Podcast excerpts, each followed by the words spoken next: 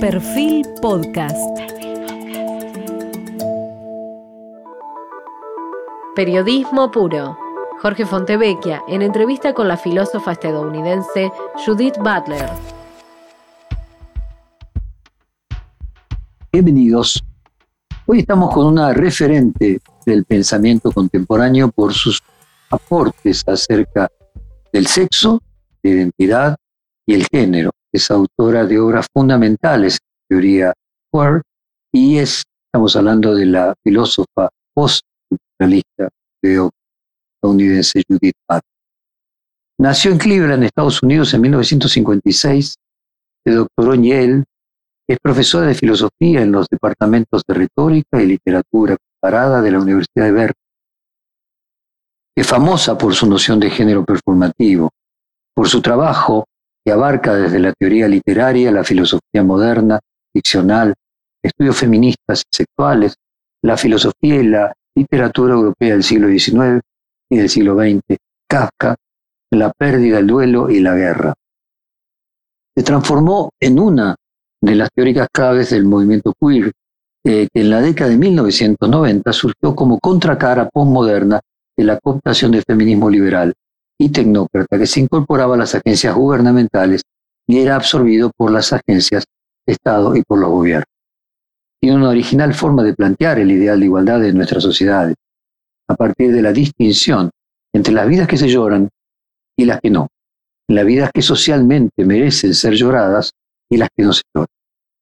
Recibió numerosos premios por su enseñanza, erudición, incluida la beca Guggenheim, la beca Rockefeller, el Yale Prize y el Andrew Mellon Foundation Distinguished Achievement Award. Algunos de sus libros, El género en disputa, en disputa, Cuerpos que importan, Deshacer el género, La fuerza de la no violencia, Cuerpos aliados y lucha. Un placer tener hoy en esta entrevista a Judith Pat. ¿Qué significa, Judith, que el género es performativo? Um, bueno, me haces una pregunta sobre una teoría que escribí hace 33 años. Así que me pides que retroceda en el tiempo y te diga lo que quise decir cuando dije esto hace 33 años. Tal vez te interese saber si todavía digo esto o lo que digo ahora. Pero es difícil responder eso porque soy una pensadora viva, por lo que reviso mis puntos de vista con el tiempo. Um, Pero para responder a tu pregunta, cuando decimos que el género es performativo, queremos decir que representamos nuestra realidad con nuestro cuerpo. Mm, que nuestro género no es solo algo que sentimos por dentro, aunque podemos sentirlo por dentro.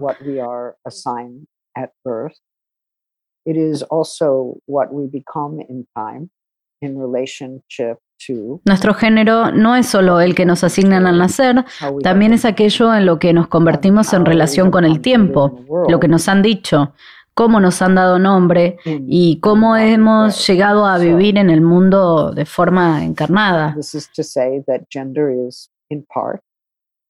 Es decir, que el género es en parte, no es totalmente una promulgación encarnada de la realidad. Y vamos hacia atrás, 32 años atrás, cuando usted escribió El género en disputa, ¿qué balance hace? ¿Qué cambió de aquel momento a hoy? Por supuesto, he cambiado mucho. Creo que al principio hubo cierta confusión. Oh, hubo uh, personas que dijeron, oh, Butler cree que todos simplemente elegimos nuestro género como nos plazca. Esa es toda una cuestión de libertad um, individual. Me despierto un día y siento que yo quiero ser de este género. O me despierto otro día y siento que quiero ser de ese género. Eso es libertad personal radical. Esa es una visión, una forma de interpretar lo que yo dije. Pero hay otra visión igualmente popular de que Butler piensa que estamos determinados por las normas sociales o por convenciones culturales y que no tenemos elección en absoluto. uh, Entonces, ¿cuál de esos es el punto de vista de Butler? Pienso que la opinión de Butler es que nacemos en mundos que nos definen. Nos dicen que somos una niña o un niño. Crecemos con esta asignación. Para alguno de nosotros es algo hermoso que nos guste nuestra asignación. Para otros hay una sensación de sufrimiento y esto no está bien. No se siente como la forma correcta de describirme. Me llaman niña, pero no me siento niña, o me llaman niño, pero no me siento como un niño. Así que estamos construidos o condicionados por nuestra asignación de sexo. La recibimos de la forma en que somos tratados en la familia, las escuelas y las comunidades. Al mismo tiempo, dentro de ese constructo y dentro de esa escena en la que todo el tiempo se nos dice quiénes somos, de qué género somos, también encontramos nuestro propio camino. Simplemente luchamos también por nuestro placer. Pero la gente encuentra su propio camino y dice, tal vez soy una niña, pero no de esa manera. O dicen, sí, soy una niña, precisamente la forma en que me llamas niña, y eso me encanta. Y... O dicen que no puedo ser una niña en absoluto. Esta categoría no funciona para mí, no coincide con mi sentido de quién soy o cómo vivo y cómo necesito vivir para estar bien. Así que encontramos nuestro camino. Tal vez llamamos a eso elección, tal vez llamemos lucha, tal vez lo llamemos deseo. Y nosotros también somos afectados, formados por tantas convenciones sociales e institucionales, pero no estamos determinados por ellos.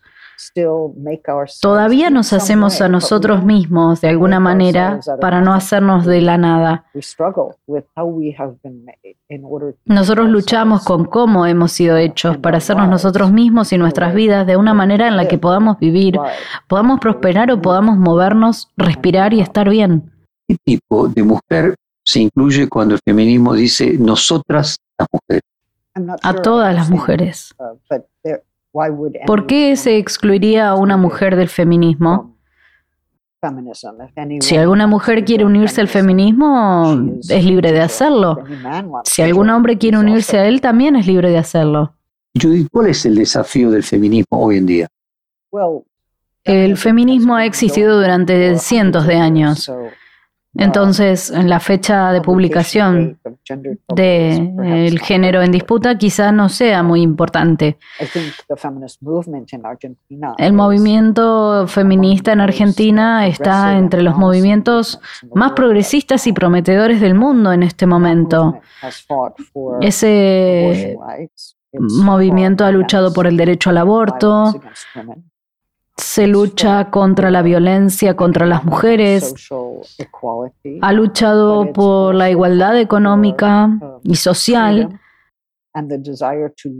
pero también se lucha por la libertad y el deseo de vivir de manera libre y abierta, sin miedo a la discriminación, a la violencia ni la exclusión. Usted dice que el discurso conservador se apropia de las infancias y las, entre comillas, protege de la ideología de género. ¿Qué implicaría ideologizar el género? Bueno,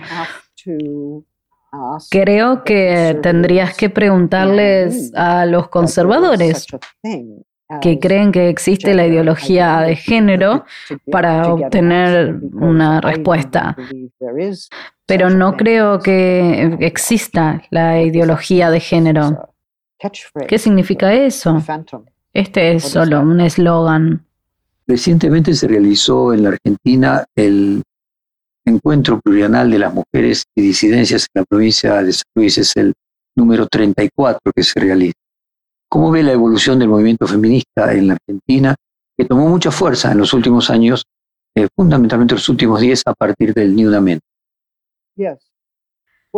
Creo que una de las grandes fortalezas del movimiento Ni Una Menos es que sabe cómo hacer coaliciones y conexiones entre mm, muchas comunidades y organizaciones. Por supuesto, es para los derechos de las mujeres, es por la igualdad, la libertad y la justicia. Está en contra de la violencia, pero también está en contra del capitalismo.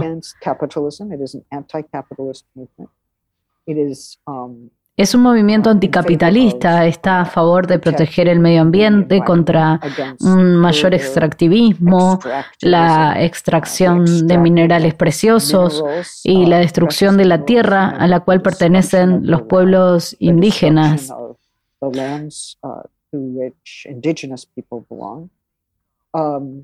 Entonces creo que existe la capacidad de desarrollar un feminismo que atraiga a las personas que son de clase trabajadora, algunas de las cuales tienen educación, otras no, eso no importa. Ellos saben cuándo están oprimidos, saben cuándo quieren cambiar las condiciones de su vida. La gente sabe, las mujeres saben cuándo les falta libertad para moverse o cuándo viven con miedo en la calle y quieren la libertad de moverse, quieren vivir sin miedo en la calle, quieren que el mundo entero sea un mundo en el que puedan moverse libremente. Y ese todavía nunca ha sido el caso. No hemos visto un mundo así.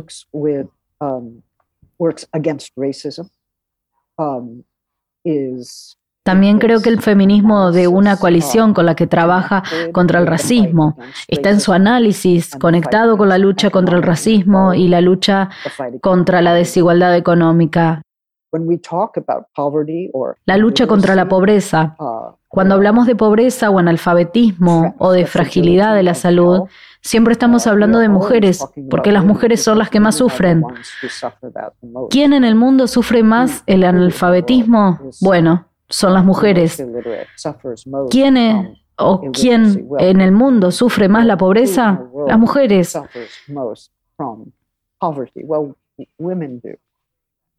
Pero en Argentina y en algunos otros países latinoamericanos también veo fuertes alianzas entre la lucha de las personas trans para vivir sin miedo a la violencia, para luchar contra la discriminación,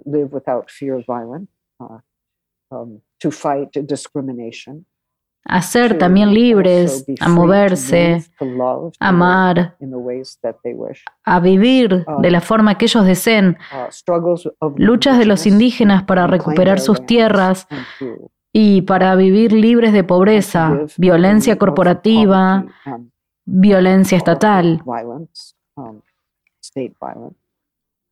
Así que creo que estos son movimientos realmente importantes para nuestro tiempo. Son los movimientos fundamentales por la libertad, por una mayor igualdad y de hecho por la justicia. Puede ser que el feminismo esté a la vanguardia de la lucha democrática radical en nuestro tiempo. ¿Y qué relación hay, Judith, entre el feminismo y el antropocentrismo? Esa es una buena pregunta. Cuando pensamos en el antropocentrismo, pensamos en una forma de entender el mundo centrada en el ser humano. Pensemos por un momento qué versión del humano es confirmada por el antropocentrismo. El ser humano ideal siempre ha sido un hombre e implícitamente siempre ha sido un hombre blanco o, una, o un hombre que posee una propiedad o un hombre que tiene la capacidad de invertir y, por lo tanto tiene algún tipo de riqueza.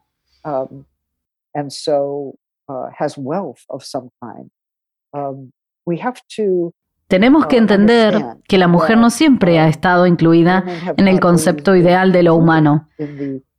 Podríamos preguntar, ¿alguna vez las mujeres han sido humanas? ¿Alguna vez se volverán humanas? Y si así es, ¿sobre qué modelo de lo humano queremos volvernos humanos?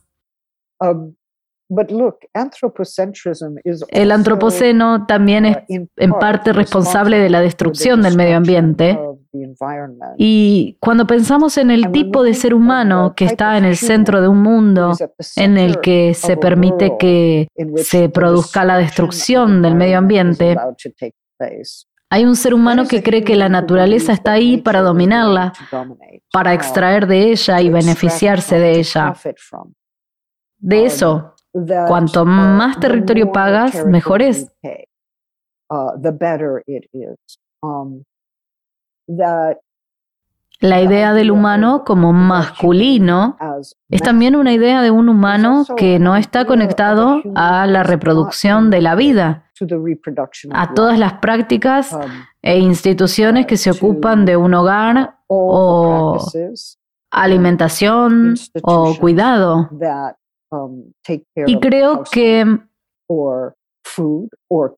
esa noción de que los hombres están actuando, que se están beneficiando, que están dominando, esa noción de lo humano tiene que desmoronarse para que podamos cuidar de la tierra y de los demás,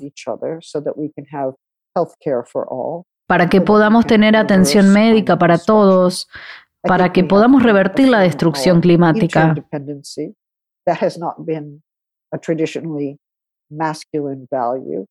Tenemos que afirmar nuestra interdependencia. Eso no ha sido un valor tradicionalmente masculino, pero es un valor que creo que aquellos que han estado haciendo su trabajo o reproduciendo las condiciones materiales de vida entienden la interdependencia de esta manera.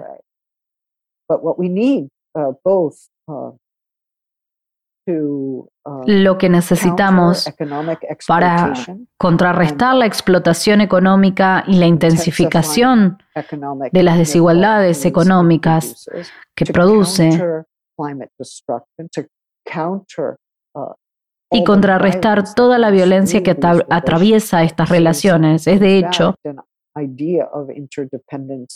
una idea de interdependencia que podemos poner en práctica, que podemos vivir en nuestros hogares, en nuestras comunidades, en nuestra asamblea.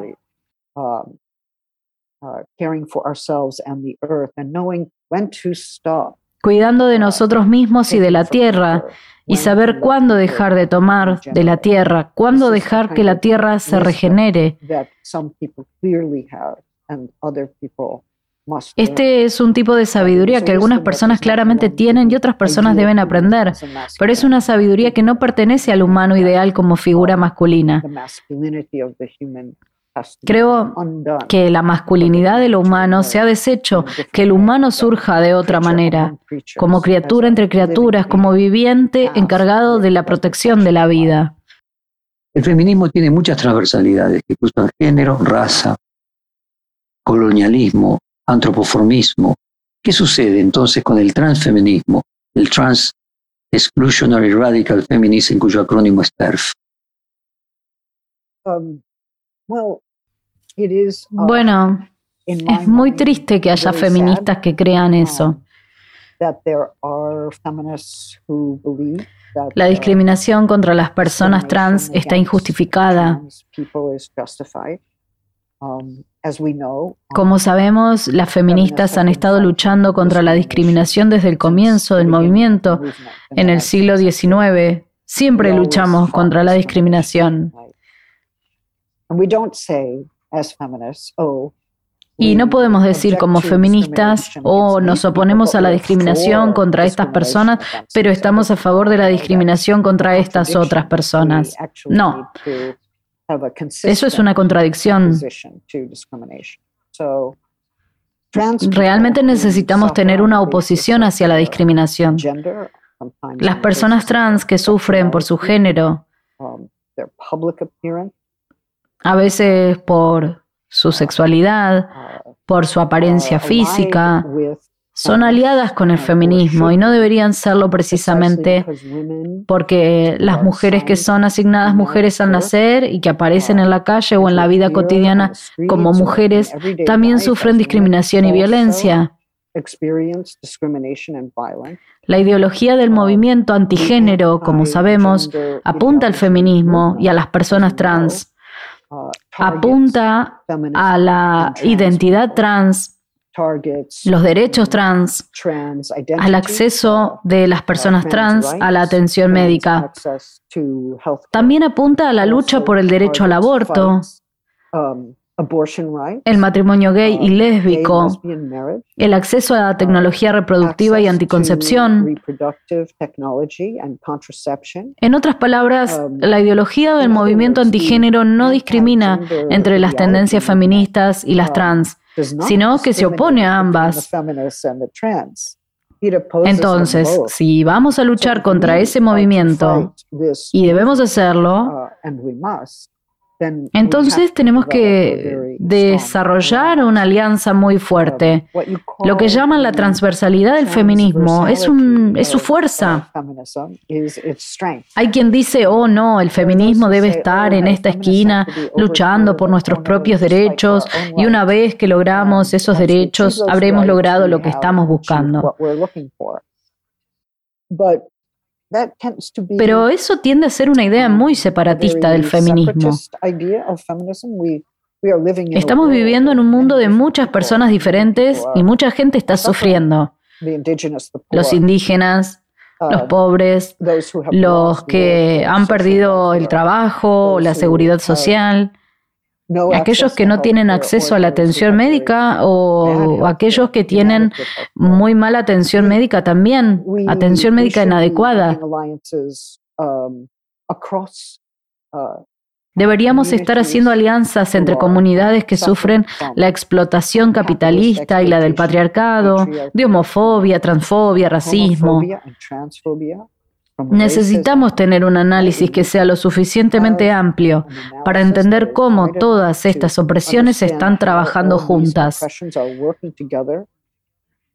Many people who live multiple oppressions at the same time can tell you Muchas personas que viven um, múltiples uh, opresiones al mismo tiempo pueden decirle cómo trabajan juntas. No es solo un mapa abstracto. Necesitamos saber cómo se viven estas opresiones uh, para que podamos encontrar formas de vida, uh, de convivencia que se basen en el respeto, la alianza, la solidaridad. Entonces, no entiendo a las feministas que rompen la solidaridad o que tienen algún tipo de miedo a las personas trans. Creo que tal vez están sufriendo de un prejuicio.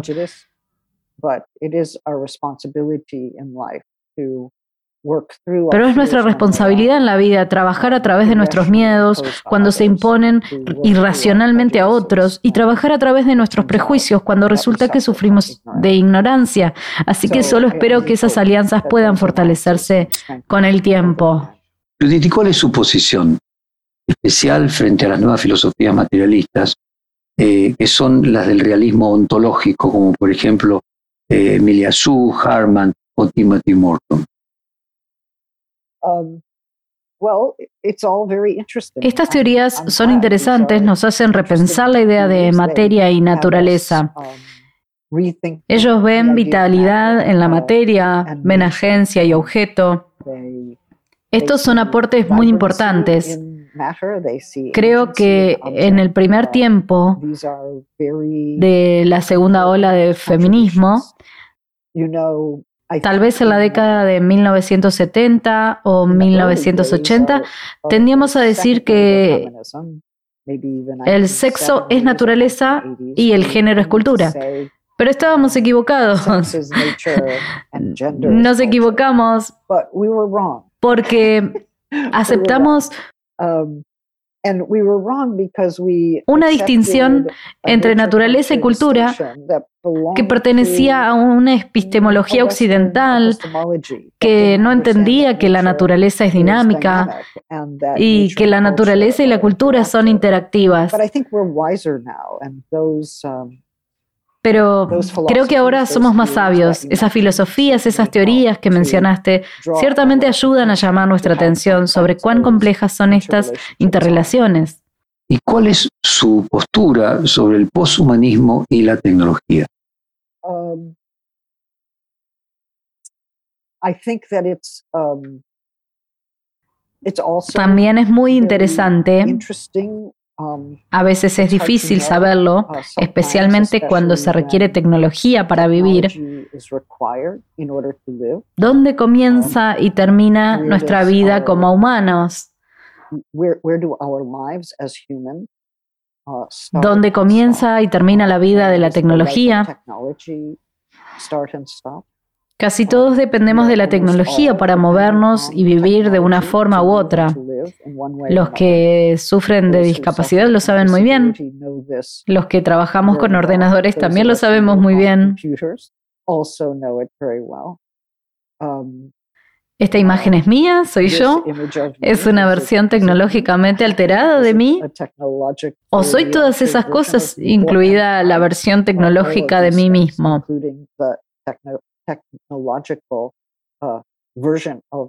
No sé mucho sobre el poshumanismo y tecnología, pero lo que sí sé es que ofrece algunas ideas importantes sobre la forma en que la vida humana y biológica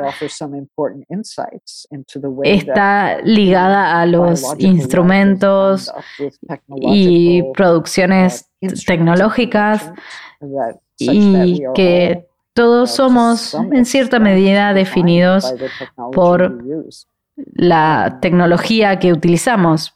Pero eso es todo lo que puedo decir al respecto ahora. ¿Cuáles son los aportes del feminismo decolonial y cuál es su visión sobre el feminismo decolonial?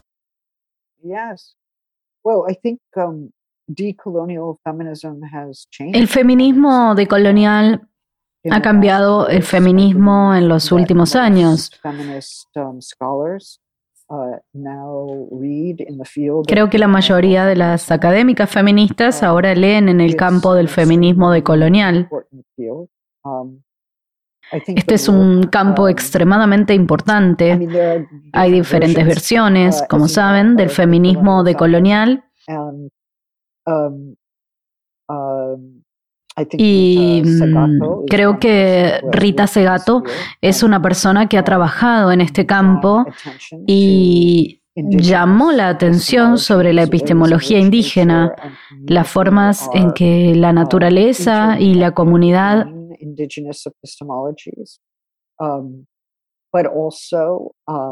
están interconectadas en la epistemología indígena.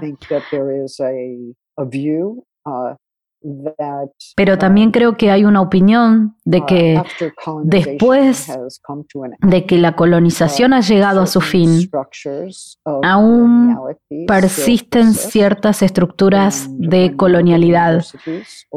Y cuando miramos las universidades o las instituciones médicas o las instituciones de salud en general, cuando miramos las instituciones legales, vemos que quedan remanentes del poder colonial que se reproducen todo el tiempo.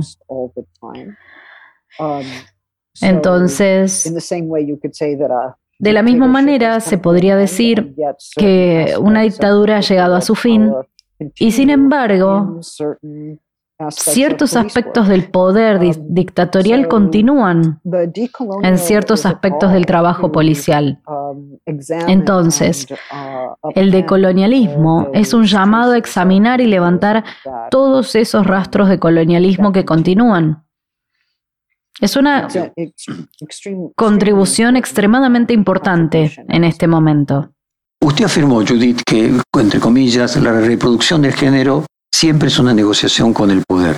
¿Qué implica esa negociación? ¿Qué se ganó y qué se perdió con esa negociación?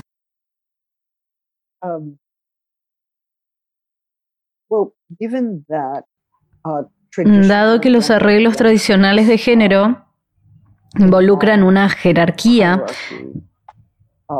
que es una forma de poder, la lucha es contra la jerarquía. La jerarquía del hombre sobre la mujer, la jerarquía de la cultura uh, heterosexual sobre la cultura gay y lesbiana, la jerarquía de blancura sobre las personas de color en general. Quiero decir, todos estos están en negociaciones con el poder. Si tratas de desmantelar una jerarquía, estás en una lucha con el poder. La gente retrocederá. People will Incluso si estás en un matrimonio o pareja heterosexual, la gente esperará que los hombres hagan una cosa y las mujeres hagan uh, otra. Y tienes que empujar hacia atrás. Y si vives fuera del matrimonio o la heterosexualidad, o si tu género no es binario o no conforme, debes poder decirles a quienes tienen el poder de abyectarse o discriminarse que tu derecho a vivir es no ser impugnado por un cierto poder de esa manera. Um, mm, Así que el poder siempre está ahí cuando hablamos de género. Si estás bien con tu género, si estás conformado con los ideales de género, nadie se da cuenta, pero estás de acuerdo con una norma aceptada.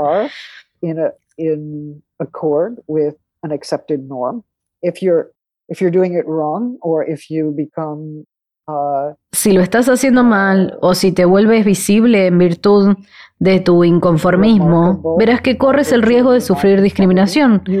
También tienes la oportunidad de tener solidaridad con los demás. Quiero decir. Todo esto es poder, ¿verdad?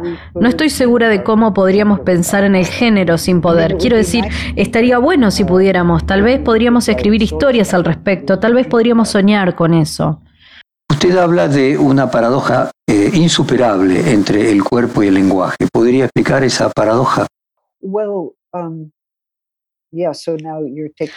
Hace mucho tiempo uh, dije eso y uh, soy una persona que envejece, así que a veces recuerdo y a veces no. Pero Um, si no recuerdo mal, um, podemos tomar el ejemplo de nombrarme a mí misma, ¿no? Nos renombramos a nosotros mismos. We Tratamos de describirnos a nosotros mismos en el lenguaje. Um, and what you receive from me Lo que recibes de mí en mi autodescripción es lenguaje y puedes tomarlo a tu manera o uh, puedes tratar de tomarlo de la manera que yo te lo doy. and maybe communication works or maybe not. Y tal vez la comunicación funcione y tal vez no, pero incluso si me describo a mí misma, bueno, no conoces exactamente la experiencia de mi cuerpo, incluso si lo describí tan cuidadosamente como pude. Pensemos en ir al médico y describir una dolencia que tienes o una enfermedad. Tú intentas dar una buena descripción de tu dolor.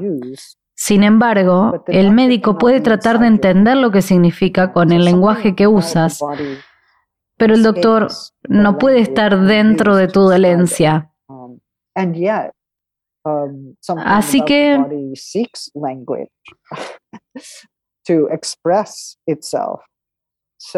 Algo sobre tu cuerpo se escapa, el lenguaje que usamos para describirlo. Sin embargo, algo en el cuerpo busca el lenguaje para expresarse. Así que ambos nos sentimos más atraídos por el lenguaje para comunicar uh, quiénes somos o lo que sentimos. Pero también encontramos que el lenguaje nunca puede verdaderamente entregar a otro lo que sentimos o lo que experimentamos, porque um, hay una cierta inconmensurabilidad. Es algo bueno porque si piensas en la, en traducción, describimos el dolor de manera diferente en diferentes idiomas y llegaríamos a experimentarlo de manera diferente según el idioma que usemos.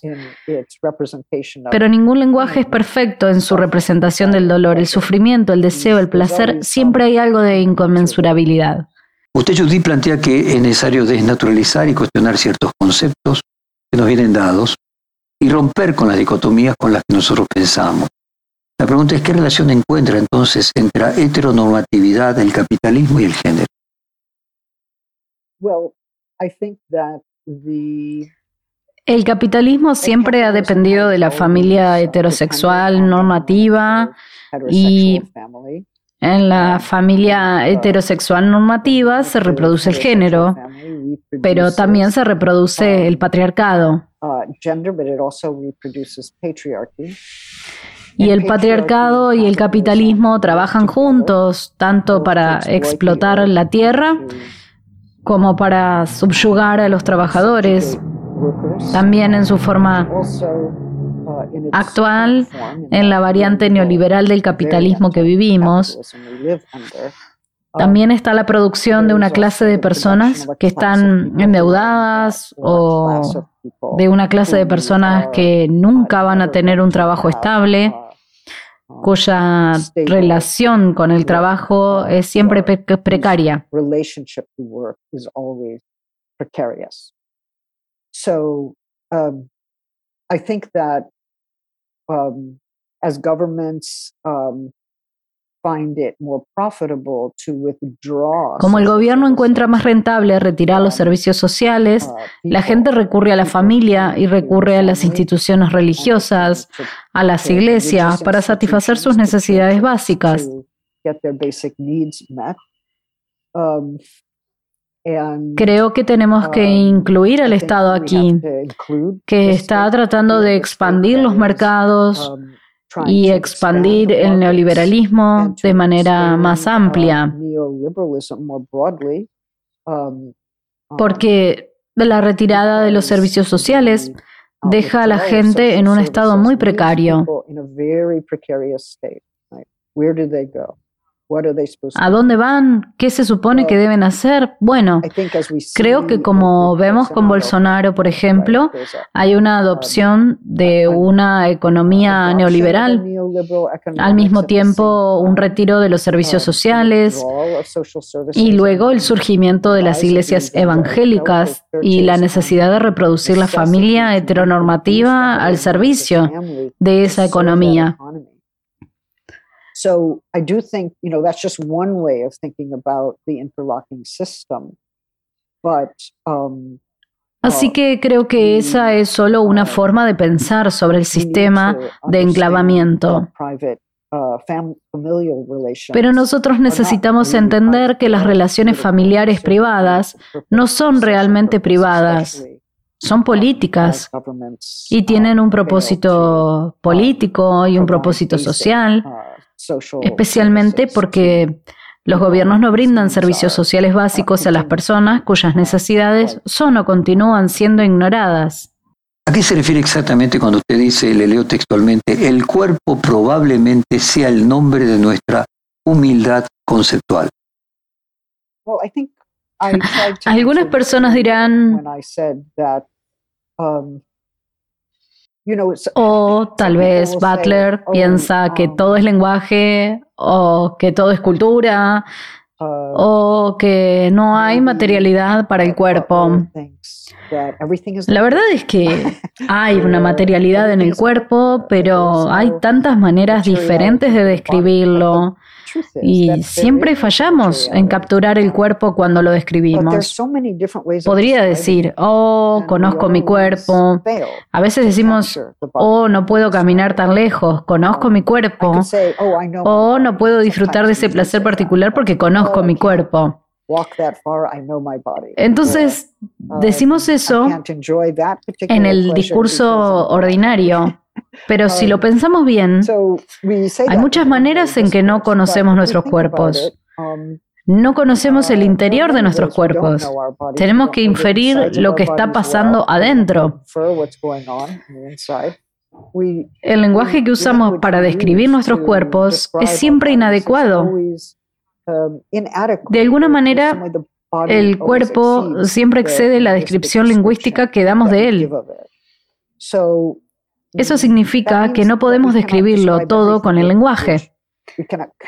No podemos captar todo con el lenguaje que intentamos. Nos acercamos lo más que podemos, pero el cuerpo se nos escapa de alguna manera. Y por eso tenemos que tener humildad. Tenemos que saber que no podemos saberlo todo. No podemos nombrarlo todo. Nuestro lenguaje necesita sus límites en relación con el cuerpo, con otros tipos de materialidad. No significa que esa materialidad no exista, es solo que no pueden estar completamente envueltos dentro del lenguaje. ¿A qué se refiere exactamente cuando usted dice, le leo textualmente, el cuerpo probablemente sea el nombre de nuestra humildad conceptual?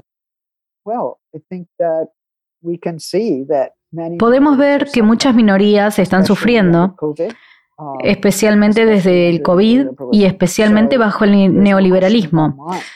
Así que no hay duda de que los cuerpos están sufriendo. Cuando decimos que esto es material, tendemos a decir que es real. Así que no obtendrás una discusión de mí sobre eso.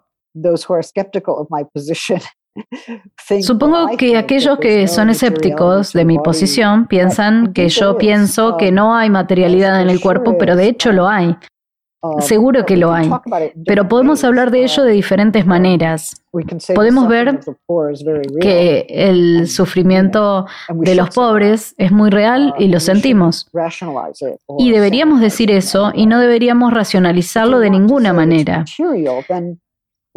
Si queremos decir que es material, entonces podemos estar diciendo que es real, pero también podemos estar diciendo que pertenece a las estructuras materiales. Es decir, estructuras económicas, estructuras institucionales que están reproduciendo la pobreza. Entonces, cuando preguntamos cuáles son las condiciones materiales de la pobreza, podríamos decir, bueno, el capitalismo es una. Podríamos especificarlo como neoliberalismo. Podríamos decir que la pobreza es funcional de un mundo estructurado por un sistema económico que cree que cada uno de nosotros es individualmente responsable de nuestro futuro económico, pero no tenemos responsabilidad colectiva entre nosotros. Ahora bien, yo diría que en la medida en que esa ética es moral, pertenece al capitalismo, también es parte de las condiciones materiales de la pobreza.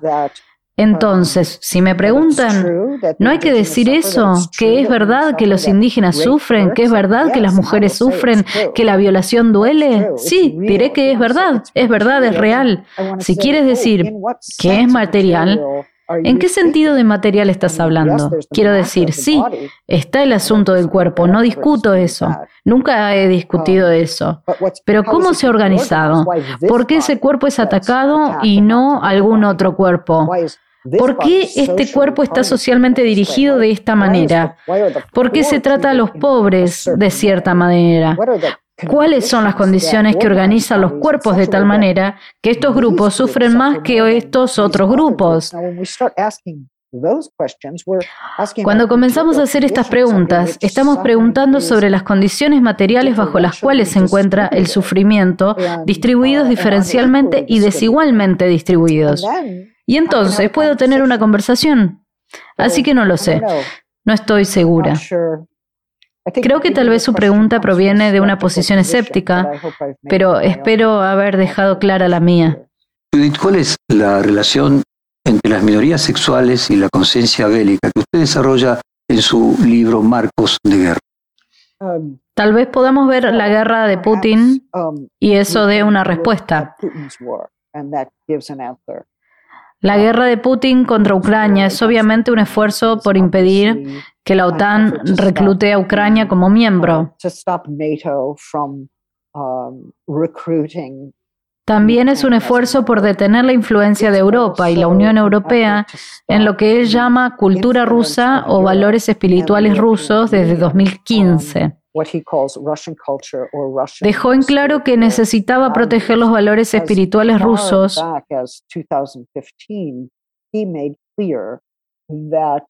de lo que llamó gay ropa, porque Europa es el lugar donde se acentúan los derechos humanos de lesbianas y gays. La Unión Europea tiene varios principios que se oponen a la discriminación contra las mujeres, contra las personas gays y lesbianas y también contra las personas trans.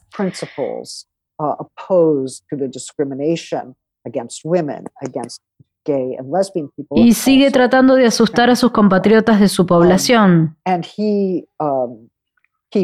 Quiere asustarlos con la idea de que si Ucrania se convierte en un país europeo o parte de la OTAN o de la Unión Europea, habrá una invasión de los valores rusos que son patriarcales. No es solo el padre de familia y el patriarca de la iglesia, sino también está el patriarca de la nación. Y esos tres son paralelos. Entonces, ese patriarcado sería desafiado por los derechos de lesbianas, gays, trans, el feminismo y el género, lo que él llama género. Entonces, ya sabes, él es una de las personas que critica la ideología de género. Entonces,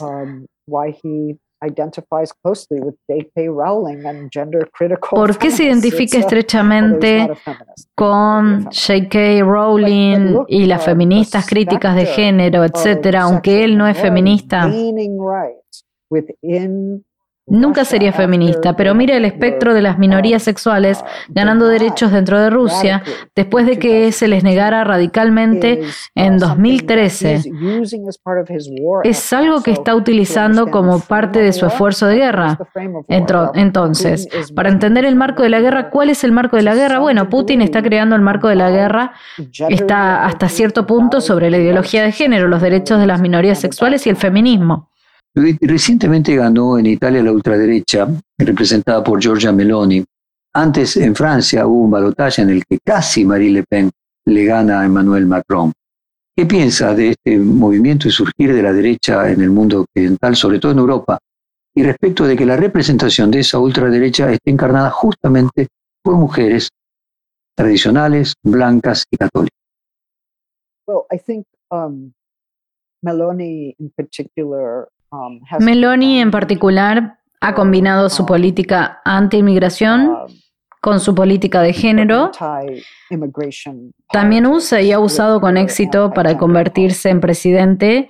Tácticas de miedo que le dicen a la clase trabajadora uh, que ya no podrá llamarse a sí mismo hombre o mujer o madre o padre um, you will no longer be able to call yourself a man or a woman or a mother or a father.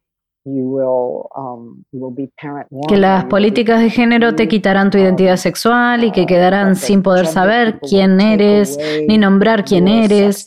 Y al mismo tiempo ella habló en la campaña electoral sobre los diversos delitos que han cometido los inmigrantes en Italia. Um, and um, at the same time, she she talked on the campaign trail about y se centró en delitos sexuales y agresión e hizo que la gente tuviera mucho miedo de que sus hijos fueran violados o lastimados por inmigrantes.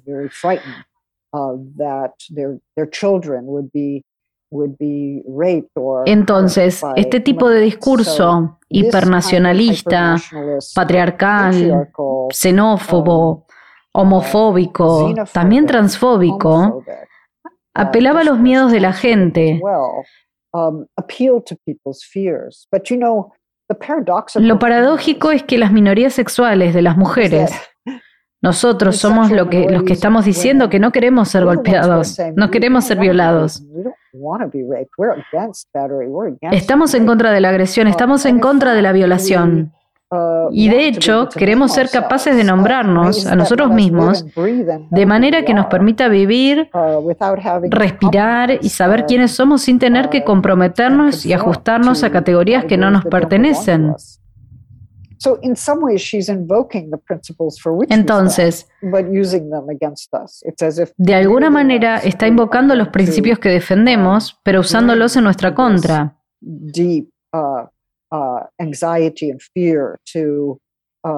Es como si fuéramos nosotros los que vamos a tener esta profunda ansiedad y miedo a la tierra, cuando en realidad ella está explotando la ansiedad y el miedo para avanzar en su agenda nacionalista.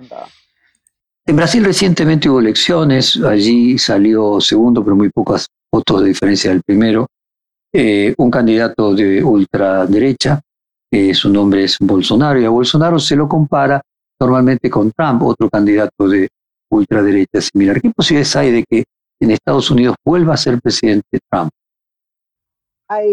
Creo que mm, es poco probable que Trump vuelva a ser presidente. Lo que es más aterrador que Trump es el trumpismo. Uh, Lo que es más aterrador que Bolsonaro es el bolsonarismo. El problema es que una vez que comienzas a destruir las instituciones democráticas y pones en duda la democracia electoral, los fascistas pueden surgir de cualquier sector.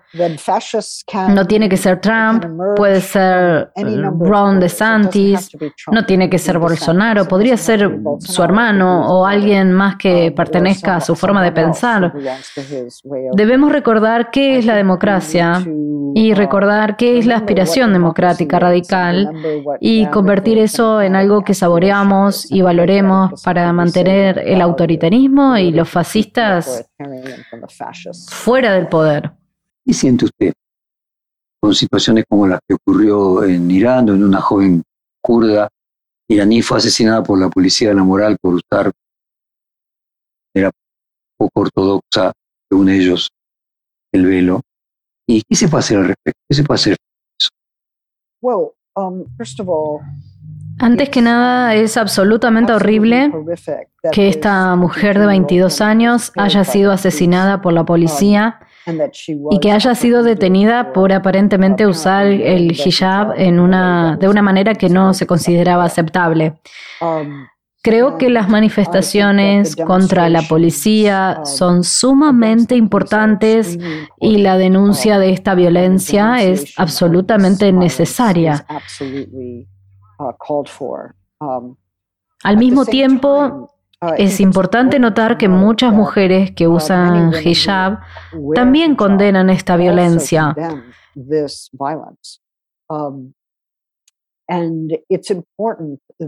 Y es importante que no culpemos al hijab.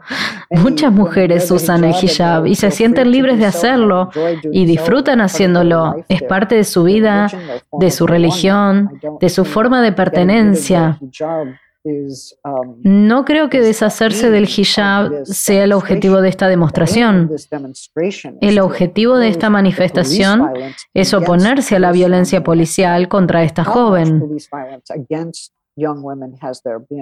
¿Cuánta violencia policial contra las mujeres jóvenes? ¿Ha habido alguna noticia sobre cuánta violencia policial hay en el sistema penitenciario?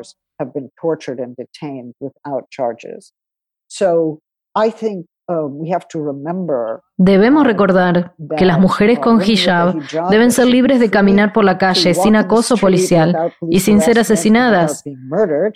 Las mujeres que no quieren usar el hijab uh, deberían ser libres de hacerlo.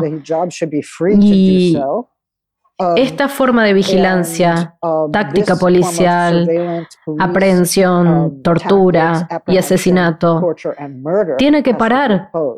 Este es otro asesinato violento de una mujer y debemos oponernos. Es un femicidio y debemos oponernos como tal. ¿Cuál es tu posición, Judith, sobre el matrimonio como institución social?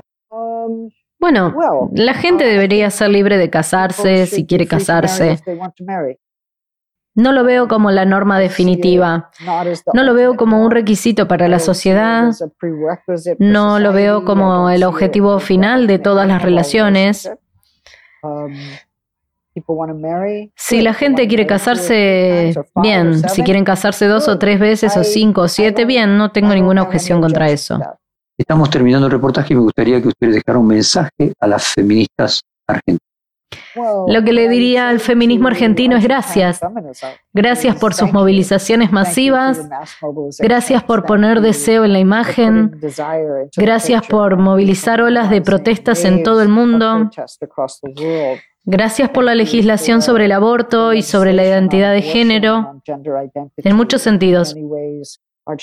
Argentina está a la vanguardia y el norte global tiene mucho que aprender del sur global. Judith Butler, muchísimas gracias por esta hora de conversación. Le enviamos un saludo de la. Thank you. Gracias. Perfil Podcast.